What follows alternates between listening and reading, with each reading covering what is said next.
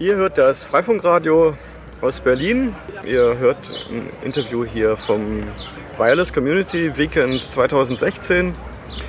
Findet wie jedes Jahr in der Seabase statt. Und bei mir ist jetzt jemand. Employer. Du bist seit zwei Jahren bei Freifunk Dresden dabei. Aktiv, ja. Wie lange gibt es äh, Freifunk Dresden schon? Also Freifunk Dresden gibt es ein bisschen länger. Das Projekt war danach eingeschlafen und ist jetzt seit Fre- 2013 wieder im Kommen. Okay, also es gab schon mal früher Leute, die irgendwelche Route aufgebaut haben. Genau. Und dann gab es so eine Zeit, da hat gar nichts gefunkt oder? Und irgendwie haben wir uns wieder 2013 Ende zusammengefunden und sind dadurch stetig gewachsen auf mittlerweile über 200 Über 200 Knoten. Und äh, welchen Routing-Algorithmus setzt ihr ein? Ihr benutzt auch Batman Advanced wahrscheinlich?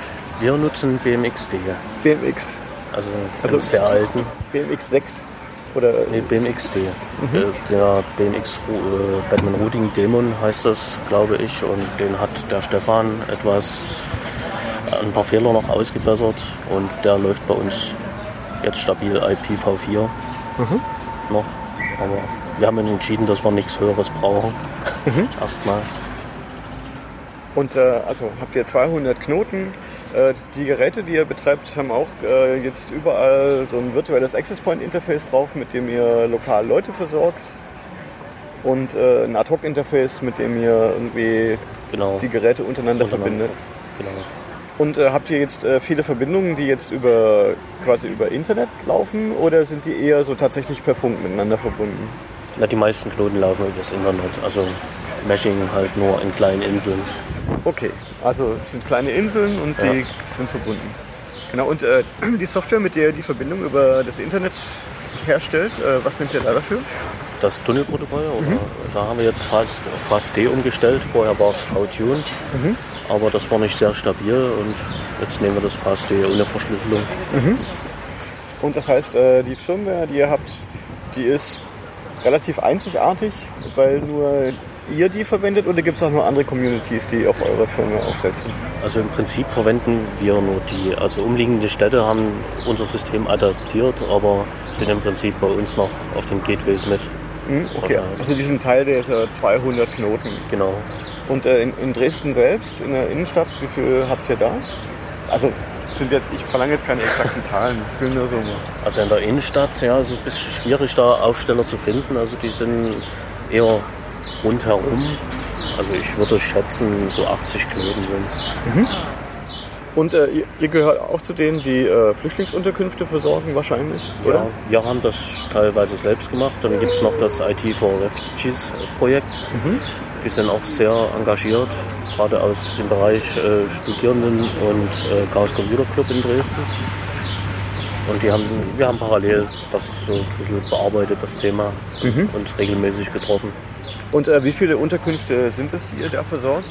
Also give or take, also ungefähr? Also zehn, Zehn, okay. würde ich sagen. Also kommt drauf an, es sind große Erstaufnahmeeinrichtungen dabei und äh, auch viele kleinere, wo es dann von so 70 bis 80 Leuten, die dann versorgt werden. Die laufen auch am erfolgreichsten. Ja, klar. Und äh, die Geräte, die ihr einsetzt, äh, was für Modelle benutzt ihr da? Das ist der 841 vorrangig. Okay. Und eure Firmware braucht auch nicht so viele Ressourcen. Ja doch, der 841er Flash-Speicher ist voll, wie bei allen anderen Firmwares auch. Aber das sind halt die günstigsten Geräte und die sind halt am besten unter die Leute zu bringen. Ich mag die Geräte. Also solange man da jetzt nicht mehr drin installiert, als das RAM hergibt Genau. Oder äh, es im Flash zu eng wird, äh, finde ich die super. Ja, wer keine Experimente machen möchte, kommt mit diesen Geräten gut zurecht. Ihr habt dann äh, wahrscheinlich nicht äh, Collected Daemon also äh, installiert. Da werden keine Statistiken erstellt und keine Grafiken. Das ist noch in Arbeit. Also Okay. wir haben ein paar schicke Grafiken, aber die großen Grafiken kommen erst noch. Also für einzelne Router, die wir direkt jetzt manuell überwachen, haben wir sowas gebaut. Und äh, ihr habt sicherlich ein Repository für euren Quelltext, also damit man selber die Firmware bauen kann. Auch die Patches, die ihr für BMXD gemacht habt, die, das gibt's alles. Das gibt's auf GitHub. Du hast irgendwie gestern erwähnt, dass, es, äh, dass ihr Ärger hattet irgendwie, als ihr versucht habt, irgendwie Flüchtlingsunterkünfte zu versorgen, dass da ja, wie soll man sagen, von behördlicher Seite so quergeschossen wurde, dass ihr da keine Unterstützung gekriegt habt, sondern dass da eher gemauert wurde. Habe ich das jetzt richtig in Erinnerung? Ja, das, das ist richtig. Also von der Betreiberseite, das, dem Deutschen Roten Kreuz, Kreuz gab es eigentlich durchweg Zustimmung, bis wir an einen gewissen Punkt angelangt sind, als es eine allgemeine Dienstanweisung äh, vom, von der Landesdirektion Dresden gab oder Sachsen, die dann halt äh, quasi verboten hat, äh, dass äh, Initiativen, die WLAN in die Unterkünfte bringen möchte, der Zutritt verweigert, verweigert wird. Verboten? Genau, verboten im Prinzip. Und äh, das liegt uns leider nicht direkt schriftlich vor, sondern nur äh, als mündliche Aussage von dem Bearbeiter. Und ja, was soll man dazu sagen? Also das fanden wir natürlich nicht toll, weil wir standen eigentlich mit mehreren Initiativen bereit und hätten das gerne gemacht. Und Habt ihr eine Vorstellung, von wem das jetzt wirklich ausgegangen ist? Also, der dies, also welche Person oder wer das entschieden hat, äh, euch mitteilen zu lassen, dass das euer Engagement quasi verboten sei? Also das konnten wir noch nicht in Erfahrung bringen. Okay. Aber ich meine, Dresden hat ja zurzeit nicht gerade den, den allerbesten Ruf. Also ich, ich weiß, äh, das ist ein sensibles Thema. Aber äh, gut, äh, wo es so viel Ausländerfeindlichkeit gibt, äh, gibt es sicherlich auch Leute in Institutionen, die, die so denken und dann das damit begründen. Äh, wir hatten in Stuttgart hatten wir den Fall, da hat äh, eine Frau von der Verwaltung gesagt, äh, sie würde nicht zulassen, dass äh, Flüchtlinge sich radikalisieren, indem sie Zugriff auf das Internet haben und da Internetinhalte sehen, die nicht Hasenreihen seien. Also Hasenreihen war das, das Wort, was sie verwendet hat. Ist es euch gegenüber auch so begründet worden? Oder? Vielleicht möchtest du dazu was sagen? Also äh, nochmal zu dem Verbot. Also wir hatten zuerst äh, direkt Kontakt mit dem DRK-Führungsstab, der zuerst sogar zugesagt hatte, uns da zu unterstützen und dann plötzlich ein paar Tage später dann doch abgesagt hat. Äh, wir hatten da schon hier äh, so Haftungsausschlüsse denen hingeschickt, dass wir halt komplett die Haftung übernehmen, weil wir machen halt VPN und ja, das war schon alles in Sack und Tüten unterschrieben. Und da kam dann die Antwort, die kann ich ja mal zitieren vom Führungsstab. Nach Rücksprache mit unserem Führungsstab möchte ich Ihnen mitteilen, dass die Versorgung mit einer Internetanbindung für die Asylbewerber nicht in den Bereich der sozialen Erstbetreuung fällt und wir daher keinen Bedarf sehen. Ja, das war im Juli. Mhm. Und ja, wir haben dann versucht, immer von außen noch halt dann, dann wenigstens so Freifunk den Flüchtlingen zur Verfügung zu stellen. Und das, was du dann meintest später äh, mit der internen Weisung, die kamen auch dann vom DRK-Führungsstab im September, wo wir dann schon mit den Routern im Flüchtlingsheim standen. Äh, also die Leute vor Ort sind super cool, die freuen sich da riesig, wenn wir die da unterstützen. Und die, die nutzen auch selber alle das WLAN und das war dann ein Heimleiter in der Erstaufnahmeeinrichtung, der voll hinter uns stand. Wir standen halt im Büro und der meinte, ja, heute früh ist eine Mail reingekommen, äh, das DRK verbietet uns äh, halt WLAN von, von Ehrenamtlichen hier irgendwie zu installieren. Also die, äh, ja, ob das jetzt direkt was mit der Landesdirektion zu tun hat, ist halt jetzt die Frage. Ne? Mhm. ich denke schon. Also die, die, haben dann immer verwiesen, also sie haben auch auf die Landesdirektion verwiesen, dass wir bei denen nachhaken sollen, aber selber wollten die sich dann nicht rühren und haben das erstmal prinzipiell ausgeschlossen. Okay, und ihr habt dann aber trotzdem von außen das angefunkt und äh, Leute haben es dann genau, lokal benutzt. Ja. Genau. Also, über andere Wege, über die Universität haben wir dann immerhin offiziell Aufstellorte bekommen, mit einer Insellösung beispielsweise über LTE. Ja, aber dann machen wir ein anderes Pass auch dann mit dem Uninetz und dem deutschen Forschungsnetz. Das Mach mal kurz wegen der, wegen der Bahn.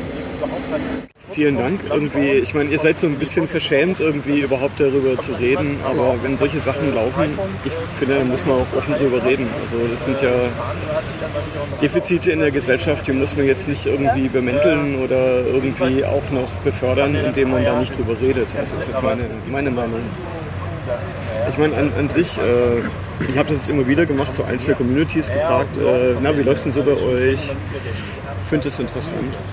Also witzig finde ich, dass ihr BMXD verwendet. Ich meine, äh, Axel hat es dann irgendwann in, also der Entwickler in BMX äh, 6 umbenannt und dann in BMX 7. Ist, glaube ich, jetzt die, das aktuellste, was er, was er gerade macht. und äh, wie, wie alt ist denn der Routing-Dämon, den ihr, also der Code, den ihr einsetzt? Der muss ja schon jetzt ein paar Jahre alt sein, oder? Ja, ist einige Jahre alt, ja. Wir hatten kurzzeitig mal BMX 6 ausprobiert, das lief aber nicht zuverlässig.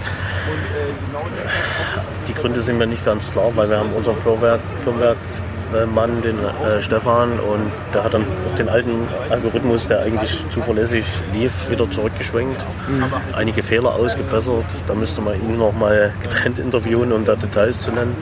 Aber im Prinzip läuft es jetzt ganz okay. zuverlässig. Okay. Ja. ja, aber das ist doch, das ist doch erstmal ein, ein interessantes Stück Information. Ich meine, der BMXD ist dann äh, Layer 3 Implementierung von dem Batman-Algorithmus, den Axel halt Richtig. halt verändert hat, im Gegensatz zu dem, was wir mal ganz früher zusammen entwickelt haben.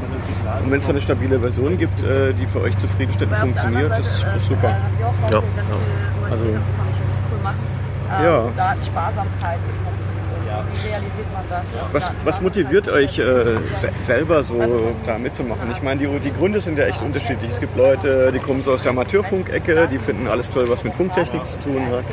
Es gibt Leute, für die ist das soziale Engagement im Vordergrund äh, oder es kommt halt irgendwie alles zusammen, der Spaß an der Technik, irgendwie, dass man mit einer Community zusammen ist. Was sind, was sind, was sind jetzt so deine Motivationen? Meine Motivation, ja. Also ich musste oft mit wenig Internet leben und habe auch ein paar Jahre verbracht, wo ich nur mit 56k angeschlossen war und kein DSL hatte, obwohl das Internet schon viel weiterentwickelt war. Dann kamen einige Jahre dazu, mit UMTS und schlechten UMTS-Empfang zu leben. Und irgendwann bin ich mal wieder zu Freifunk gekommen, was halt noch nicht so stark mit zehn Rudern ausgebaut war in Dresden. Und da haben wir uns einfach im ähm, Hackerspace getroffen und Interessierte zusammengerufen. Mein ehemaliger Kamerad hat 2013 auf den Datenspuren einen Vortrag gehalten und ich sagte, ja, den kennst du irgendwie. Den sprichst du mal wieder an, alte Connections äh, aufwärmen und dann ist das ja, irgendwie gewachsen. Also indem man sich einfach trifft, äh, dass eine Community macht, damit halt der Stefan nicht auf verlorenem Posten da mit noch zwei Leuten steht und irgendwie haben wir uns zusammengefunden. Bei dir war es ein bisschen anders. Also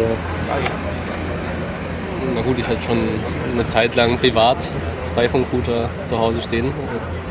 Und dann haben wir, glaube ich, in Daten, zum Datenspuren ne, das erste Mal getroffen, ne, wo ich dann überhaupt in, Zu meinem in den inneren Zirkel ja. des Das kann sein. Ein Jahr später habe ich dann einen Vortrag gemacht und da kam Diego noch mit dazu und andere Leute, die mich gefragt haben, wie sie mitmachen können. Ja, die Flüchtlings-Krise hat uns natürlich auch ein bisschen geholfen, da noch mehr Leute zu finden, die gerne Internet verteilen wollen. Ja. Und darum geht es uns meiner Meinung nach auch um die Verteilung von Internet. Die Forschung an einem Routing-Protokoll ist natürlich auch sehr interessant, aber für die meisten ist es einfach der Internetzugang schneller als gedrosselt, auf jeden Fall. Und das motiviert anderen mit anderen das Internet zu teilen. Und es wird auch angenommen und das, das, das freut mich persönlich, wenn es angenommen wird. Ich, also ich habe in der Mittagszeit in meinem Heimruder mindestens so 60 Schüler und Schülerinnen und ich finde das super, dass die bei mir mitsurfen. Mhm. Also dazugekommen bist du, weil du selber irgendwie äh, aus dem digitalen Tal der Ahnungslosen rauskommen wolltest. Exakt. Und äh, jetzt bist du aber dabei geblieben, weil die Community spannend ist, oder? Genau. Kann man so sagen? Genau, irgendwann hatte ich VDSL und fand das halt gut, wenn ich das auch teilen kann in meinem Internet. Das doch super. Ja. Und äh, haben euch Leute auch äh, Vorhaltungen gemacht, äh, weil ihr Flüchtlinge versorgt? Also ich meine, es gab so Leute, die haben dann so in Foren geschrieben, ja, ich finde das kacke, dass die Freifunker den Flüchtlingen äh, Internet geben. Die Flüchtlinge kriegen hier alles in den Arsch geblasen und was ist mit uns? Und äh, das sind dann so Leute, zu denen ich sage, ja okay, schmeiß deinen Pass weg und äh, beantrage Asyl, wenn du meinst, dass es dir als Asylant dann irgendwie besser geht. Genau, das wollen sie aber dann auch nicht machen. Das, solche Fälle haben wir teilweise erlebt, erlebt bei Zeitungsartikeln, die dann Dresdner Zeitschriften veröffentlicht haben. Also so in der also, Dresdner Freie Presse oder wie heißt die da ja, bei euch? Das, das, ich glaube, das war Richtung Morgenpost dann eher. Und die kamen dann mit entsprechenden Vorurteilen. Auf unserer Facebook-Seite hatte auch einer äh, einen Kommentar da gelassen, der ist, glaube ich, irgendwo auch noch zu finden. Ich würde gerne bei euch mitmachen, aber ihr macht zu viel für Flüchtlinge oder ihr stellt euch zu einseitig dar. Mhm. Was natürlich Quatsch ist, weil, wie wir alle wissen, Freifunk ist ja für alle da, unabhängig von, naja, von mein, allem eigentlich. Ja. Und äh, die Leute, die es am nötigsten brauchen, können es ja auch haben, also warum nicht? Aber es, es war jetzt nicht so, dass es da Presseartikel gab, sondern es waren eher so die Kommentare in, in Foren, die, genau. die da so, argumentiert haben, oder? Also die, die, Journalisten haben nicht so geschrieben, oder? Die Journalisten, mit denen wir zusammen äh, Interviews geführt haben, waren eigentlich immer positiv eingestellt. Ja. Schon wieder im Zug. also mich freut es, äh, zu hören für, für jede Community. Ich finde es super. Also äh, wir haben hier, hier in der Seabase äh, vor 13 Jahren angefangen, Routing-Protokolle zu basteln. Und äh, dann haben wir festgestellt, es gibt irgendwelche Leute in Indien, die das jetzt einsetzen. Und jetzt gibt es in Deutschland, keine Ahnung, 270 Communities oder so, über 30.000 Knoten hängen da dran. Das ist schon, schon cool, macht Spaß. Da wünscht man sich die Störerhaftung manchmal gar nicht weg. Das ist äh, ja das ist paradox. Dieses, ja. dieses Wachstum haben wir wahrscheinlich zum großen Teil auch der Störerhaftung zu verdanken. Ja. Wenn jeder sein Internet öffentlich machen könnte, wären wir vielleicht gar nicht so weit gekommen. Früher, früher gab es mal so eine goldene Zeit, da gab es dann, da wo ich gewohnt habe, gab es äh, DSL, Flatrates und da waren ungefähr, also mindestens ein Drittel der Anschlüsse waren offen. Also du konntest überall hast du irgendwo hast du freies WLAN gefunden und dann gab es ja diese, da gab es so eine richtige Kampagne, muss man sagen. Ich glaube, Mitschuld war die Telekom. Die hatten sowas, äh, dass der Anschluss Inhaber oder der, also der, der Mensch, der den Anschluss registriert hat, der konnte über seinen Internetanschluss bezahlen. Also es gab so einen T-Online-Shop und alles, was du da drin geklickt hast, das wurde automatisch dir auf deine Telekom-Rechnung geschrieben.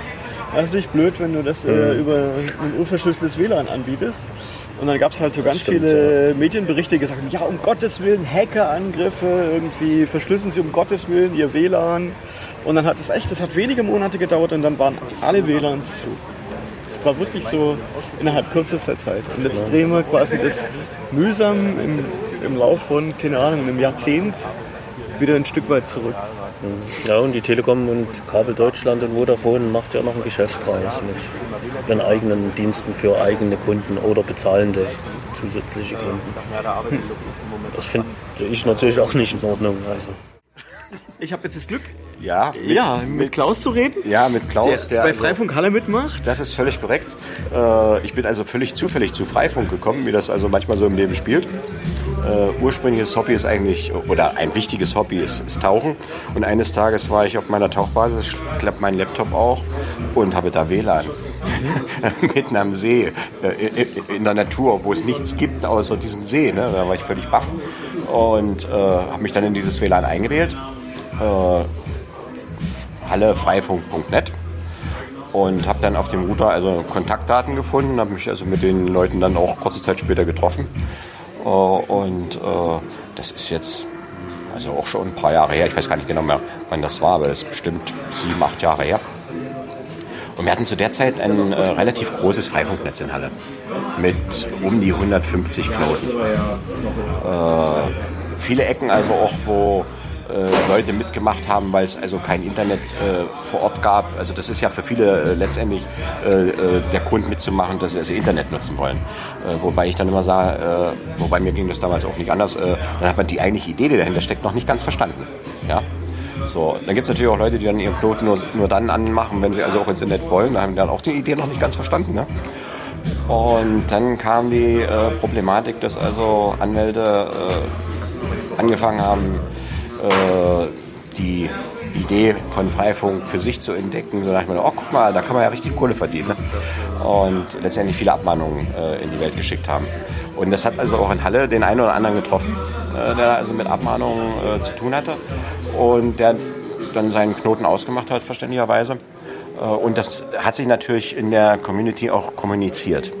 Und dann wurde aus diesem Netz mit 150 Knoten, also über eine relativ kurze Zeit, ein Netz mit 25 Knoten. Weil man dazu sagen muss, diese 25 Knoten, die zum Schluss übrig waren, äh, waren ein kleiner Ortsteil der Stadt, äh, Canena, am Hufeisensee halt die Ecke. Äh, und äh, da ist es so, da kennt man sich untereinander. Da hätte man gewusst, wenn da also irgendwann mal eine Abmahnung kommt, bei wem man mit dem Knippel vorbeigucken muss. um da mal drüber zu reden. Ne? So, äh, das ist natürlich in den restlichen Gebieten der Stadthalle nicht möglich gewesen, weil das also ganz andere Wohngebiete sind mit größeren Ausdehnungen. Aber dieses Netz von damals hatte also auch Funkstrecken mit 10 Kilometer Reichweite. Äh, wo also auch äh, die äh, Linkqualität so, so war, dass man also zwar kein Video hätte gucken können, aber E-Mails und, und Webseiten und Informationen einfach untereinander austauschen konnte. So, und dann hatten wir also irgendwann äh, die paar Leute, die da plötzlich noch übrig waren, die also immer weniger wurden, also auch beim regelmäßigen Stammtisch äh, der, der Freifunker gesagt, also wir müssen jetzt was tun, sonst ist dieses wunderschöne Netz weg. Und da hatten wir die Idee, wir äh, gründen, wie das also in anderen Ecken dieser Republik auch passiert ist, wie also in Berlin sich der äh, Förderverein Freie Netzwerke gegründet hat und einige andere. Haben wir dann gedacht, das ist doch so eine Möglichkeit äh, zu versuchen, da ein bisschen gegenzusteuern. Haben dann also äh, bestimmt noch mal zwei Jahre gebraucht, bis wir uns also auf eine Satzung auch verständigt hatten. Das ist gar nicht so einfach. Äh, in, ganz witzig war dabei also auch, äh, dass also auch Leute mitgemacht haben äh, bei der Satzung, die da also unbedingt wollten, dass da bestimmte Sachen drin sind. Dann haben wir die da reingeschrieben, wie wir dann den Verein gegründet haben, waren die dann nicht mehr dabei, wollten nicht mitmachen. Also, wo ich dann hinterher auch gedacht das ist ein bisschen trollig, ne? Also, äh, zum Beispiel hatten eine Formulierung drin, äh, dass diese Satzung natürlich auch äh, in ihrer sprachlichen Fassung äh, für Frauen und Männer gleichberechtigt gilt, ne? Und dann macht ja da jemand drauf auf das geht so überhaupt nicht. Sondern, äh, muss jetzt mal kurz, mach mal kurz aus, dass wir nicht so viel Luft verdienen.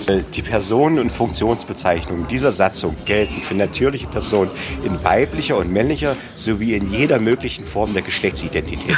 Das, das ist doch schön, ne? Ja, so. Aber derjenige, der darauf bestanden hat, dass das so da drin stehen muss, hat dann leider sich dann ausgeklinkt danach. Nachdem der Satz drin war, war für ihn die Welt in Ordnung und wir waren, äh, mussten ohne ihn machen. Ne? Naja. So, äh, Hintergrund des äh, Gedankens, den Verein zu gründen, war natürlich auch, dass der äh, Verein außer äh, dem Zweck, das Wissen über freie Netze zu verbreiten äh, und Leuten näher zu bringen und die Ideen, die hinter Freifunk stehen, äh, also auch äh, den Verein als Internet Service Provider anzumelden. Das steht auch in unserer Satzung so drin. Zwar steht zwar nicht Internet Service Provider drin, aber dass wir also eigene Server betreiben es ist uns erstaunlicherweise vom Finanzamt auch als Gemeinnützigkeit zuerkannt worden. Sonst hätten wir es ohne Gemeinnützigkeit gemacht, aber so ist es natürlich schöner. Und äh, wie gesagt, also von der Idee äh, bis zur Umsetzung der Gründung zwei Jahre, dann hat es noch mal ein halbes Jahr gedauert, bis wir das alles eingetragen hatten. Äh, wir hatten also im Vorfeld zum Beispiel die Satzung dann äh, zum Amtsgericht geschickt mit der Bitte, uns mal mitzuteilen, ob das so geht haben sie uns mitgeteilt, dass sie im Vorfeld grundsätzlich keine Satzungen prüfen, sondern wir sollen sie einreichen, wenn wir den Verein gegründet haben. Ja, okay, das haben wir dann auch so gemacht. Dann kam dann zurück, ja, kostet Gebühr so und so viel, aber ihr müsst das und das noch ändern, das geht so nicht. Ja, also da ist man nicht bereit, einfach mal vorher äh, Auskünfte zu erteilen. Dasselbe war beim Finanzamt, den hat man das auch im Vorfeld geschickt. Alles gut, alles schick, gemeinnützig, alles prima. Und wir hatten also zum Schluss, wie das in vielen Satzungen drin steht, äh, was passiert, wenn man also den Verein mal auflöst oder wie auch immer. Und dann haben wir natürlich gedacht, okay, der Förderverein Freie Netzwerke in Berlin darf uns beerben. Äh, hatten das da also auch so äh, drin äh, stehen und dann war das der Grund, warum wir die Gemeinnützigkeit nicht zuerkannt bekamen.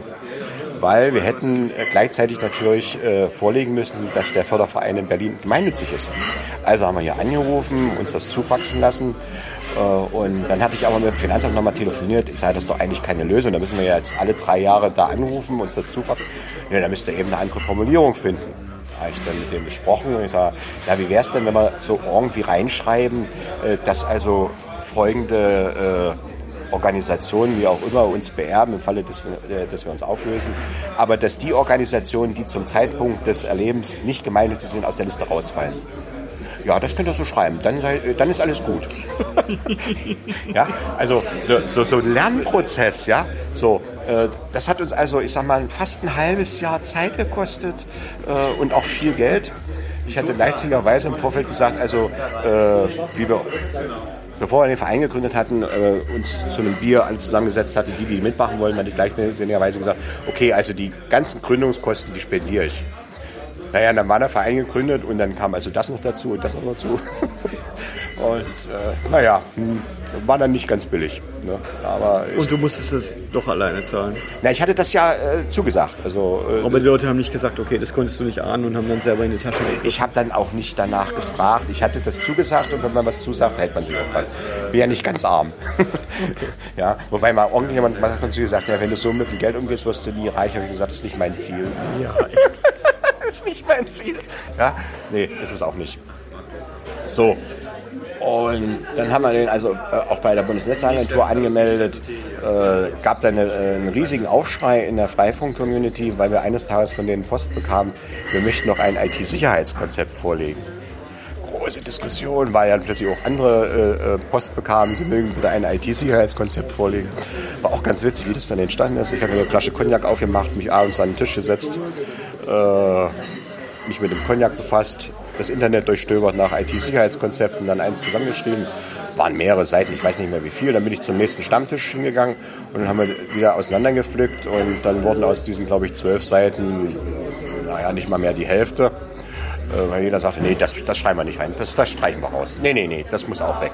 So, äh, dann hatte ich mit, dem, äh, mit der Bundesnetzagentur nochmal telefoniert äh, und äh, muss sagen, die, äh, der Mitarbeiter dort, mit dem ich habe, also war auch sehr zugänglich.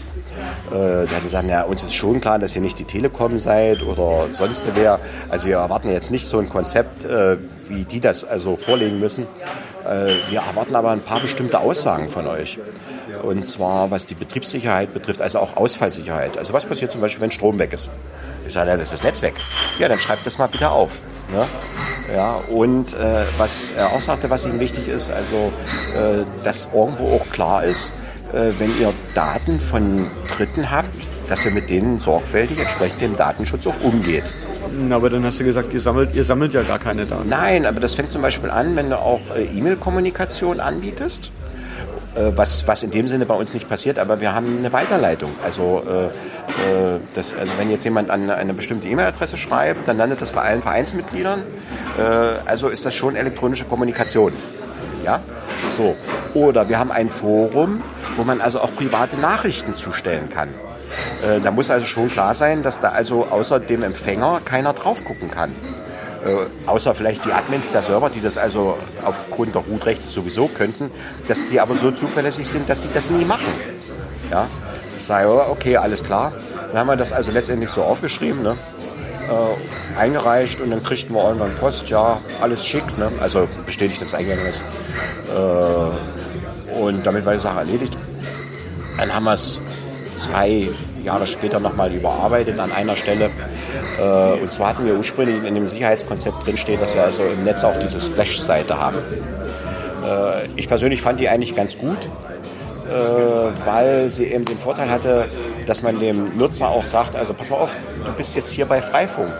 Wenn du die Idee voll äh, richtig gut findest, äh, dann, Dann mach lass, mit. dann mach mit. Das kann ich dem jetzt nicht so ohne weiteres mehr mitteilen, wenn ich äh, das Netz also so strukturiere, dass es nutzen kann, ohne dass er so eine Seite sieht. Äh, Problem dabei ist allerdings, äh, dass immer mehr Dienste im Internet äh, äh, ihre Dienste anbieten, nur noch über HTTPS, was aber auch wieder eine positive Entwicklung ist. So dass also eine End-zu-End-Verschlüsselung zwischen den Geräten stattfindet, also auch keine Fremder mehr gucken kann, was machen die denn da eigentlich. Äh, eigentlich eine positive Entwicklung, aber macht das Konzept so einer Vorschaltseite äh, kaputt. Es sei denn, man macht irgendwelche Tricks mit Regelverstößen, das machen wir nicht. Ne? So, dann konnte man die nicht einfach abschalten, äh, weil die standen im Sicherheitskonzept drin. Also mussten wir erstmal eine Mitgliederversammlung machen. Äh, nee, anders. Die Mitglieder wollten, dass wir eine Mitgliederversammlung machen. Ich sage, Moment mal, guckt mal in die Satzung. Also der Vorstand darf auch noch ein paar Sachen alleine entscheiden. Wir machen eine Vorstandssitzung, beschließen das. So haben wir das dann gemacht. Äh, die Passage rausgenommen, an die Bundesnetzagentur geschickt, mit den Menschen dort vorne weg mal wieder telefoniert. Ja, schickt mal her. Haben wir gemacht. Wieder eine Eingangsbestätigung bekommen, obligatorischen Brief. Äh, wenn wir noch Fragen haben, werden wir, euch, werden wir uns bei euch melden. Ja, bis heute hat sich keiner gemeldet, haben keine Fragen. Und äh, ja, so viel dazu. Hast du jetzt noch eine Frage an mich? Nee, ich meine, es ist schon viel zu viel. Ich habe nur eine halbe Stunde Sendezeit. Ich habe Ja. auch noch die. Du wirst ja nicht meine die, Sätze streichen. Die Dresdner habe ich auch noch. Also Ja. ich äh, muss dich ein bisschen kürzen. Aber du kriegst da was zustande raus. natürlich. Ja? Okay. Danke gut. dir. Bitteschön.